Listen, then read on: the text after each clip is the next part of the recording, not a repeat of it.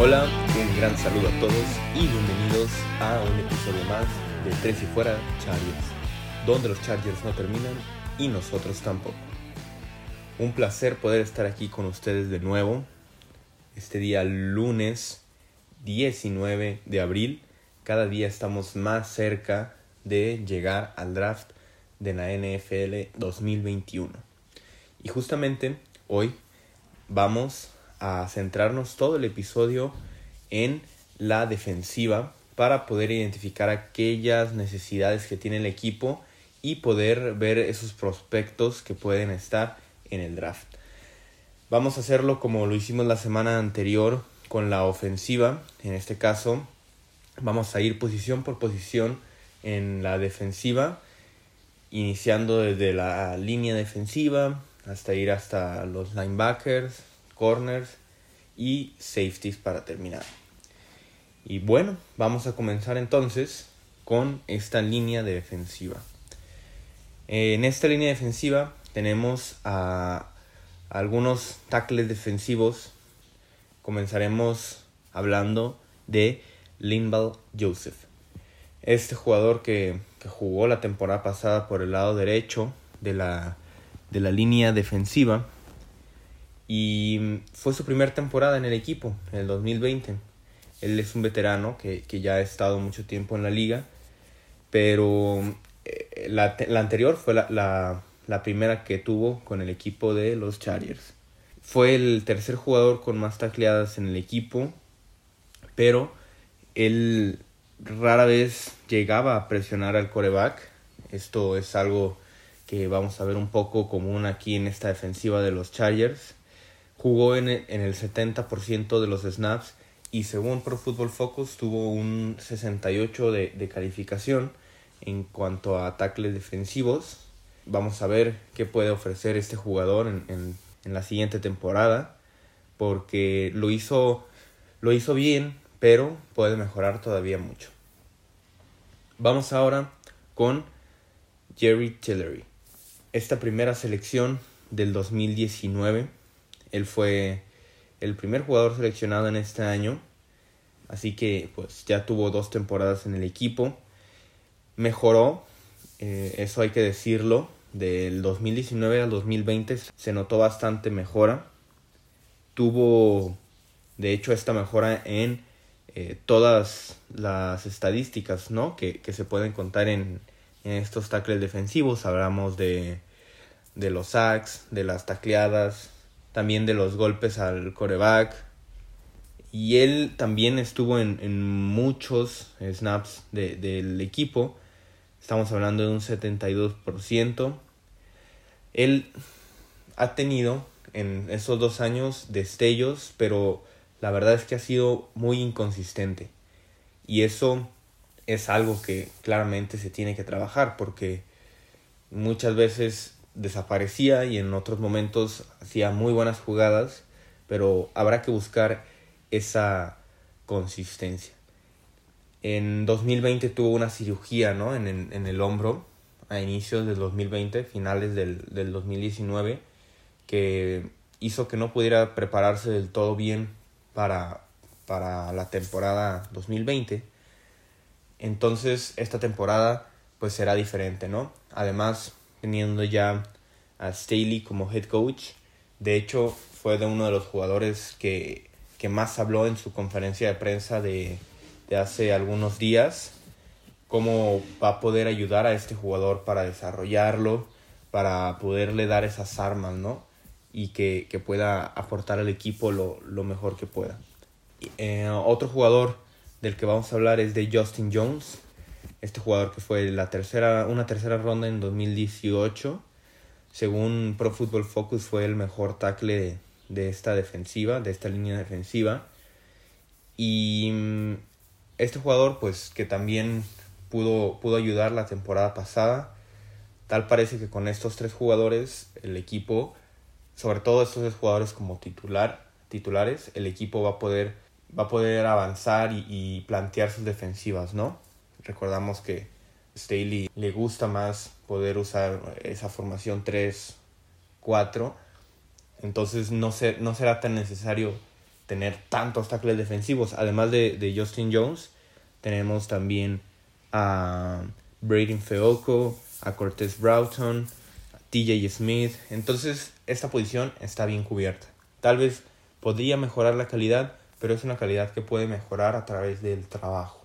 Porque el talento de, de Jerry Tillery, que fue una primera ronda, ahí está. Solamente hay que trabajar de la mejor forma con él. Vamos ahora a la segunda parte de esta línea defensiva, hablar de los defensive ends. Y aquí es donde empieza un poco a notarse ¿no? la necesidad. Porque bueno, todos conocemos a Joey Bosa, ¿no? No hay mucho que decir de él. Fue el, el mejor jugador de la defensiva el año pasado, a pesar de que solo jugó en 12 partidos. Tuvo 7 capturas y media. Lideró al equipo en esa, en esa estadística. Otra, otra cosa muy importante, él pudo presionar al coreback en 45 ocasiones, que es un buen número. No es el mejor de su carrera, pero es el tipo de jugador que se necesita para poder eh, tener una defensiva ¿no? de, de calidad. Es más, según Pro Football Focus, él fue el tercero entre estos jugadores que presionan al coreback en toda la liga. Solamente quedó por detrás de Aaron Donald y de TJ Watt que fueron los que compitieron hasta el final, ¿no? Por ese premio de defensivo del año. No hay mucho más que decir de Joey Bosa, todos lo conocemos. Es un jugador que si logra mantenerse sano, puede hacer em, ese cambio ¿no? en, en la defensiva. Puede hacer que tenga un nivel destacado. Es la diferencia entre tener una defensiva de buen nivel a una defensiva normal. El siguiente jugador es eh, Damon Square, un veterano también, que él está desde 2014 en el equipo y pudo aportar en ciertos momentos también. Ha, sido un jugador que ha estado ahí para, para ayudar, pero que tampoco ha dado ese salto de calidad. Y del último que vamos a hablar es de eh, Joey Gaciano también. Estos son los tres jugadores que terminan de, de complementarla. Es claro que se necesita a un jugador más que pueda ayudar ¿no? en, en esta parte para poder presionar al coreback, porque solamente hay tres en este momento. Eso, eso hace que se vuelva un poco difícil, inclusive dejando atrás el, el talento, porque sí, hablamos de Joey Bosa, pero se necesitan más jugadores. Eso, eso es claro. Ahora vamos a hablar de los linebackers. Y los linebackers vamos a dividirlos en dos, los interiores y los exteriores. Vamos a hablar primero de los linebackers interiores. Comenzaremos con el novato del año pasado, Kenneth Murray. Este jugador que lideró en tacleadas la temporada pasada, tuvo una temporada buena, se podría decir, para un novato. Tal vez mucha gente esperaba un poco más de él al ser una primera ronda, pero es un jugador que claramente necesita tiempo para desarrollar y para poder trabajar ¿no? con sus aptitudes. Este jugador eh, estuvo en la mayoría de, de, los snaps en toda la temporada. Fue, fue una pieza clave para poder ayudar a la defensiva. Y como ya lo dijimos, simplemente hay que esperar que, que Brandon Staley pueda ayudar al equipo y sobre todo a estos jugadores, ¿no? que necesitan ese desarrollo, necesitan ese paso extra para, para ya convertirse en jugadores de calidad y que puedan hacer una defensiva por arriba del promedio.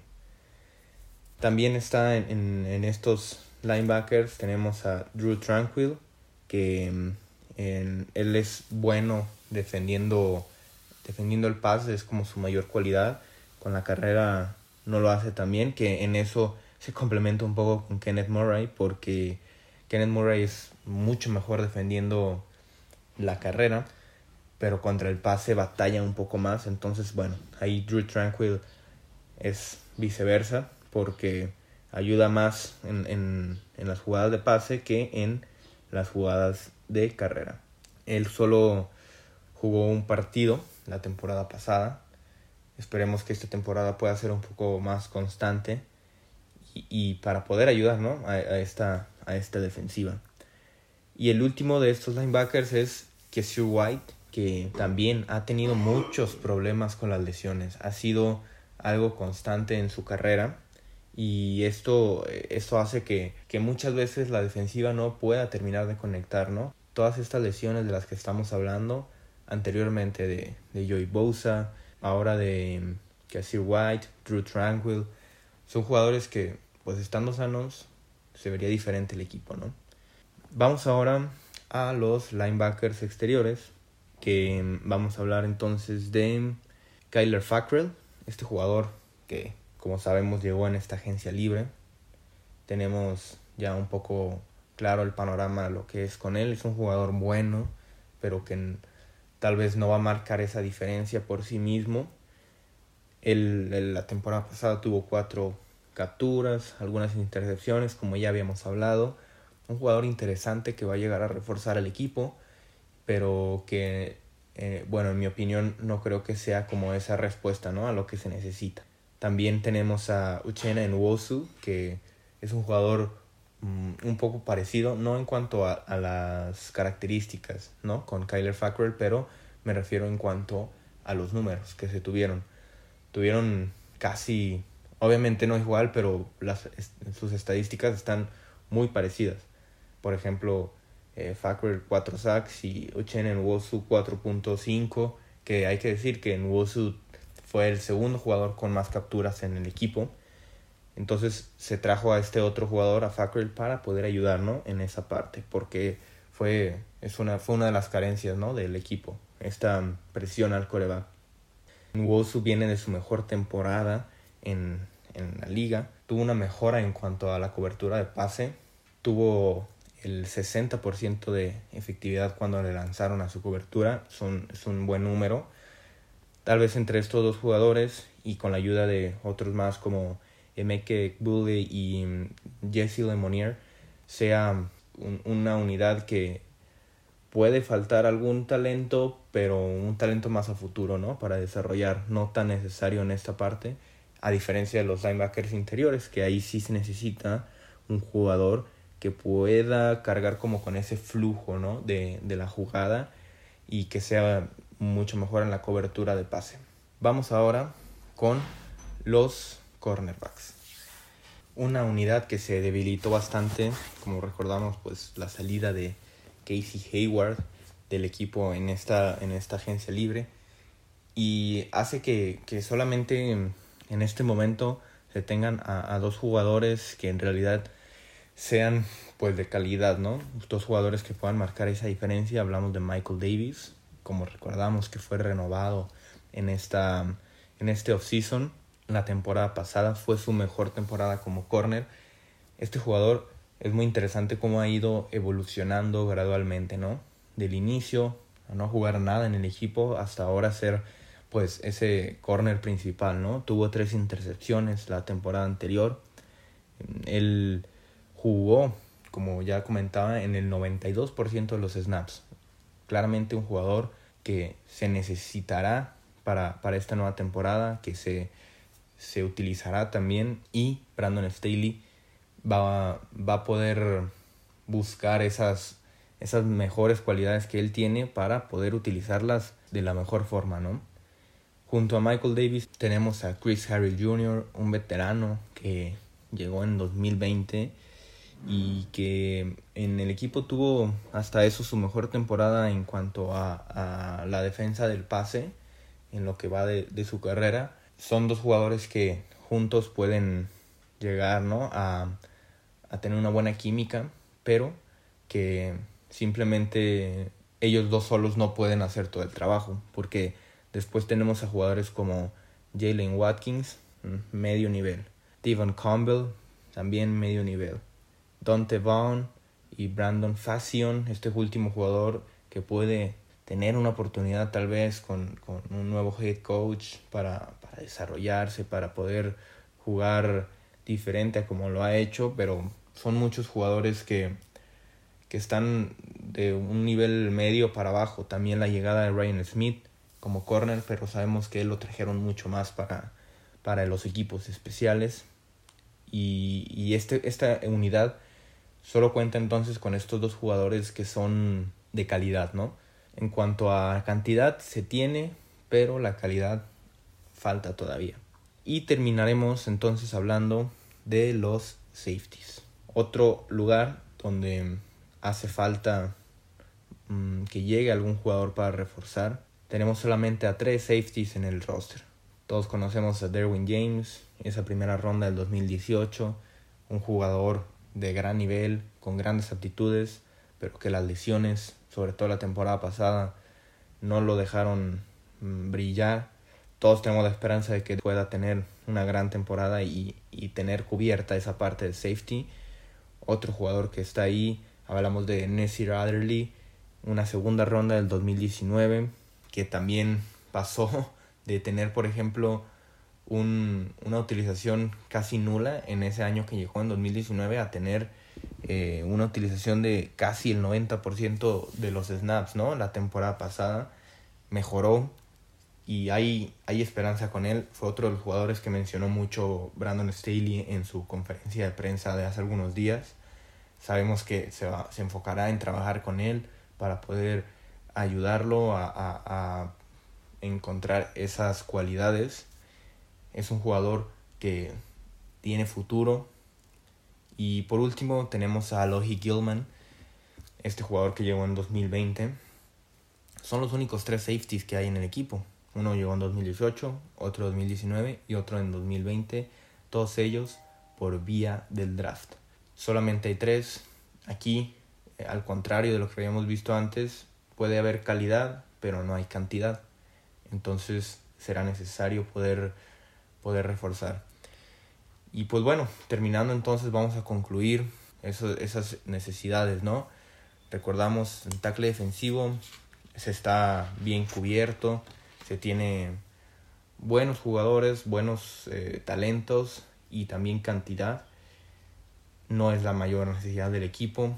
En cuanto a los defensive ends, aquí sí se necesita traer a un jugador más que pueda ayudar con esa mm, presión al coreback, ya sea en esta parte o incluso en los linebackers exteriores, porque mm, en los linebackers se está bien cubierto, pero se necesita mm, ese jugador que pueda ayudar a, presionar al coreback. Y en la posición de corner sí también se necesita, esta para mí es la mayor prioridad en cuanto a la defensiva porque solamente se tienen a dos jugadores con los que se pueda contar de, de buena forma a lo largo de toda la temporada.